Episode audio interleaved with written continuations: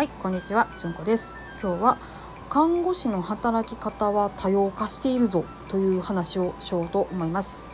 私自身が再就職をしたのが40手前なんですね。えー、その時にもう年も年やからと思ってまず写真撮って看護協会に相談に行ったんですよ。なぜならですね私が新卒当時はですね募集要項とか見ると大体看護師35歳以下みたいな感じだったんですよね。いやーこれは無理やろうと思って。だからあのまず看護協会に行ったわけなんですがそこでですね大体9時から3時ぐらいまでしかちょっと子どもの都合で働けないとは思うんですがそんな求人ってありますでしょうか？みたいなね相談をしましたらですね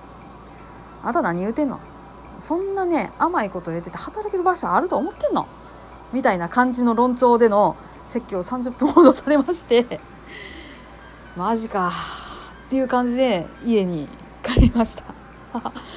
いやね今思うとなんでやねんっていう感じなんですけどね、まあ、そんな感じでで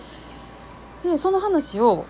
幼稚園のママ友にしたところ「いやあの人働いてはる病院ちょっと看護師さん募集してたと思うであの人相談してみ?」って言ってママ友の人にねちょっと言うてもうたんですよでその人に相談したら「あいるいるあのいけると思うちょっと電話してみたら?」っていう感じだったんですよ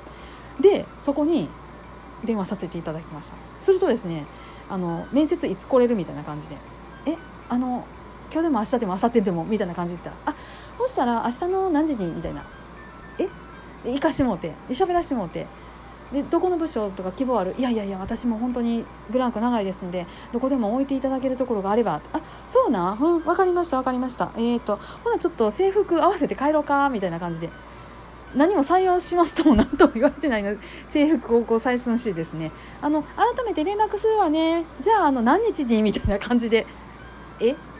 ていう拍子抜けなことが起こりまして。でそこにあの再就職させていただきました。そこの病院は、えー、復帰プログラムみたいなのがありまして1週間ぐらい研修っていう形のやつがあってでそこに出させていただいてで、えー、配属っていう感じでね、あのー、復職のプログラムが組んであってでそれにも私も参加してなかなかあの良かったんですよ。いやこんなことってある？いやあのすごい人生っていうか社会変わってるってその時思ったんですよ。でさらにですねどこから私知ったか覚えてないんですがあの派遣の看護師っていうのもあるっていうふうに知って私でもできるのかなと思ってそれ登録しに行ったんですよ。なんかね登録会っていうのが近所の公民館みたいなところでやってはって行ってそしたら「はいはい」って感じでスイスイっと行っちゃってでもうメール送るんでみたいな感じででメール来たやつで希望のやつをその日でもう連絡すると「はいはい」って感じで入れてもらってそこに行くみたいな流れのやつあったんですよ。え私でも働けるの？って感じで行かせてもらってそれもやっぱり得難い経験をさせていただきましたいろんなとこ行かせていただきましたが一番行かせていただいたのは訪問入浴訪問看護にすごく興味があったのでその一端を担うっていう感じがねとても興味深かったです。